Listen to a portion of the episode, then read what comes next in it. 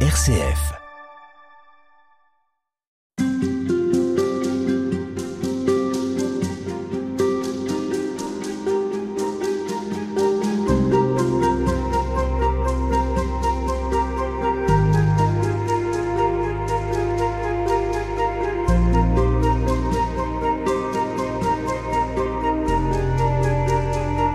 Bonjour à tous et bienvenue dans cette émission Halte spirituelle en ce temps particulier qui est celui du carême. Cinq semaines avant de vivre Pâques et le mystère de la résurrection du Christ.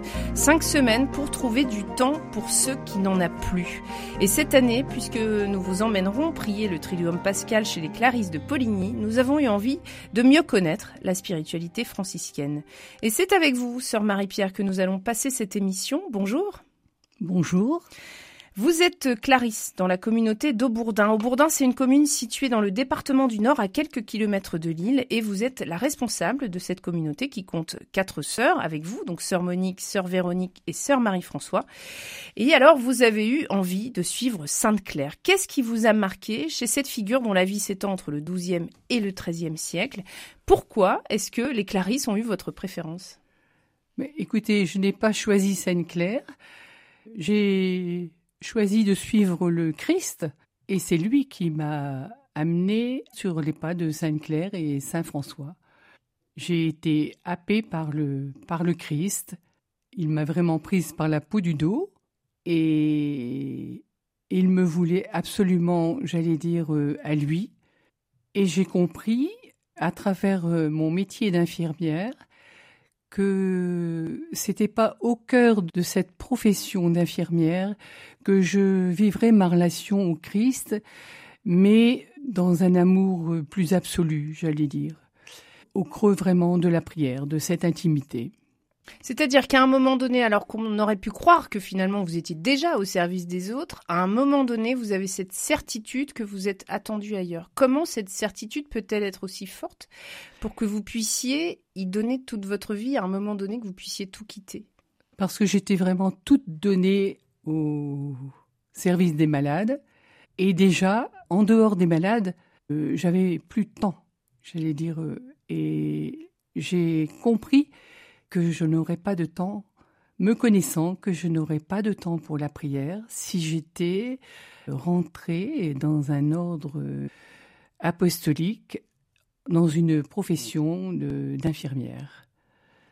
Et en fait, les sœurs euh, Clarisse sont venues se faire soigner à l'hôpital où je travaillais, les unes après les autres.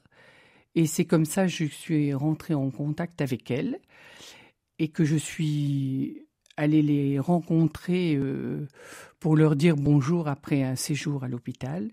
Et voilà, euh, j'ai compris que c'était à l'intérieur de cette communauté que le Seigneur m'appelait. Oh, ça, il a fallu beaucoup, beaucoup de temps. Hein. Ça ne s'est pas fait en un jour. Mais voilà, j'ai senti euh, que le Seigneur m'appelait au cœur de cette communauté. Et alors, on le disait, ce carême, il est consacré à la spiritualité franciscaine, c'est-à-dire sur les pas de Saint François. Mais quel lien est-ce qu'il y a entre Saint François et Sainte Claire, puisque les Clarisses sont rattachées à l'ordre de Saint François, donc à l'ordre des franciscains. Quel lien, qu'est-ce qui fait que les Clarisses appartiennent à cet ordre de Saint François?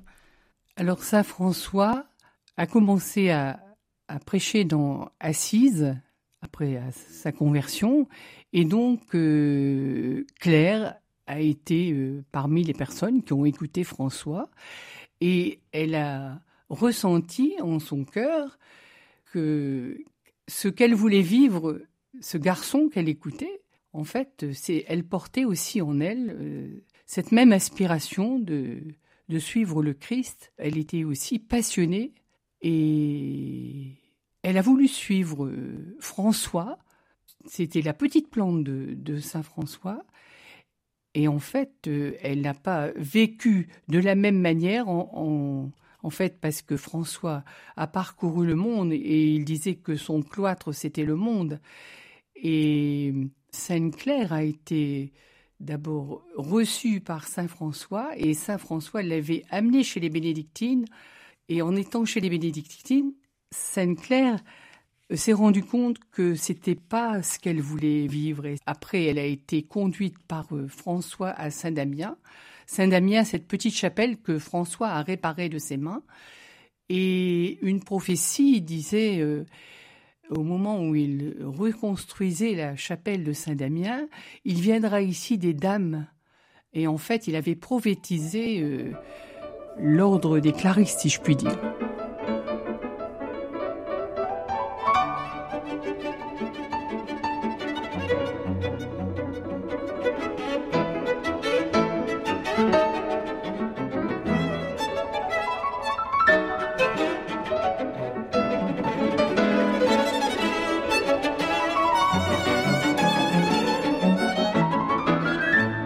Alors, Sœur Marie-Pierre, avec vous, nous poursuivons ce long temps du carême, ce temps d'intériorité, de partage. La semaine dernière, nous avons essayé avec notre invité de mieux comprendre ce que veut dire se mettre en présence de Dieu. La semaine précédente, nous sommes revenus sur ce que veut dire aller au désert.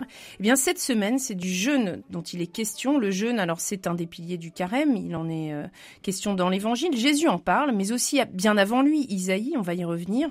Et le catholicisme, il a associé le jeûne au carême, c'est au IVe siècle et c'est une référence aux 40 jours de Jésus-Christ, 40 jours de jeûne dans le désert. Alors, sœur Marie-Pierre, c'est peut-être euh, votre 50e, 60e carême. Est-ce que votre perception du jeûne a changé? Est-ce que vous avez compris différemment le jeûne au fil du temps et au fil de vos carèmes Alors, ce que je retiendrai d'abord du carême, je dirais et c'est ce que j'ai un peu compris, euh, j'allais dire cette année. Il y a deux phrases qui vont rythmer le ton du carême. Voici le temps favorable, voici le jour du salut. Et les yeux fixés sur Jésus-Christ, entrons dans le combat de Dieu. Ces deux phrases vont rythmer la prière du matin que l'Église chantera durant les quarante jours de carême. Oui, réjouissons-nous parce que le carême est un temps favorable. Alors peut-être que vous pouvez nous les redire, ces deux phrases. Voici le temps favorable. Voici le jour du salut.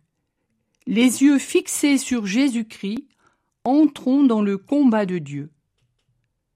Entrons dans le combat de Dieu. Et déjà dans le livre de l'Exode, parce que durant ce carême, les premières lectures vont être euh, prise de, l'Exode, Moïse disait déjà aux Hébreux Le Seigneur combat pour vous et vous n'aurez rien à faire. Et ça, cet épisode, c'est juste au moment où les Hébreux sont suivis par les Égyptiens et juste avant le passage de la mer Rouge.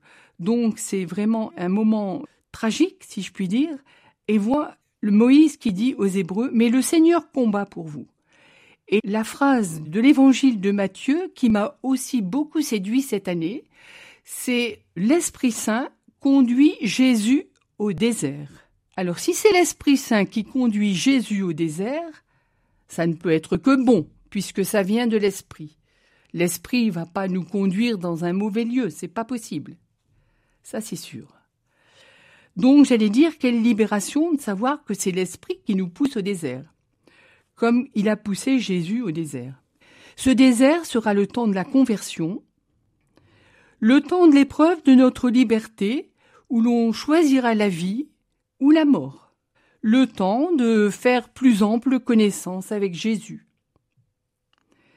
de reprendre contact avec la source qui est en nous, de retrouver la nécessité du silence, de la solitude, de fuir la surface des choses, et voilà, j'allais dire, je vous rejoins dans ce terme de jeûne. Le terme de jeûne, je ne l'aime pas beaucoup. En fait, il explique un peu la privation, et en fait, le jeûne, ça sera peut-être une sélection plutôt qu'une privation, et donner peut-être priorité à certaines choses que de remplacer. On renonce à quelque chose si, si c'est pour un mieux, mais sinon, à quoi bon renoncer à quelque chose? Oui, c'est pas forcément un temps associé au bonheur, le, temps du carême, ni le jeûne d'ailleurs. Et pourtant, Dieu nous veut heureux. Peut-être parfois, c'est ça qui est compliqué à associer. Ah, le temps du carême, c'est un temps de bonheur. C'est un temps où Jésus veut renouer l'alliance avec nous. C'est un temps de fiançailles, c'est un temps de préparation au mariage. Je pense que si vous interrogez des jeunes qui se préparent au mariage, ils sont vraiment dans le bonheur. Hein. Alors juste avant de terminer cette émission, je voudrais qu'on s'arrête sur une phrase que vous avez dite, qui est que le carême, c'est faire connaissance avec Jésus, retrouver la source qui est en nous, fuir la surface des choses. On pourrait se dire que pour une, sœur Clarisse, euh, qui appartient à un ordre mendiant, qui est un ordre qui vit de simplicité, de pauvreté, on a du mal à imaginer de quoi vous pourriez vous priver. Pourquoi est-ce qu'il serait nécessaire que vous retrouviez vous la source qui est en vous, alors que quelque part votre temps entier est consacré à cela? Qu'est-ce que vous avez donc à retrouver que vous n'avez pas déjà? Ben, écoutez, c'est pas parce qu'on vit dans un espace réduit que les choses sont limitées. Parce qu'en esprit, on peut voyager au bout du monde, on peut avoir le cœur euh, accaparé par mille petites choses. Et donc, on est toujours sur une ligne de crête. Et à chaque instant, il y a un choix à faire, même dans notre vie à nous, pour préférer Dieu laisser quelque chose qui va nous faire plaisir, un petit travail plus plaisant, etc. Non, je pense que la fidélité à l'instant présent, c'est ce que j'appellerais la croix. Quand les gens nous disent euh, il faut porter notre croix, mais eh la croix, si c'était déjà la fidélité à l'instant présent, et si nous étions, avec la grâce de Dieu, fidèles à cet instant, on serait déjà, j'allais dire, euh, les gagnants sur toute la ligne. Et qu'est-ce que le Seigneur aurait de la chance d'être aimé ainsi et nous avec? La fidélité au temps présent. Merci beaucoup, sœur Marie-Pierre. Je rappelle que vous êtes Clarisse à Aubourdin et on vous retrouve demain. Merci.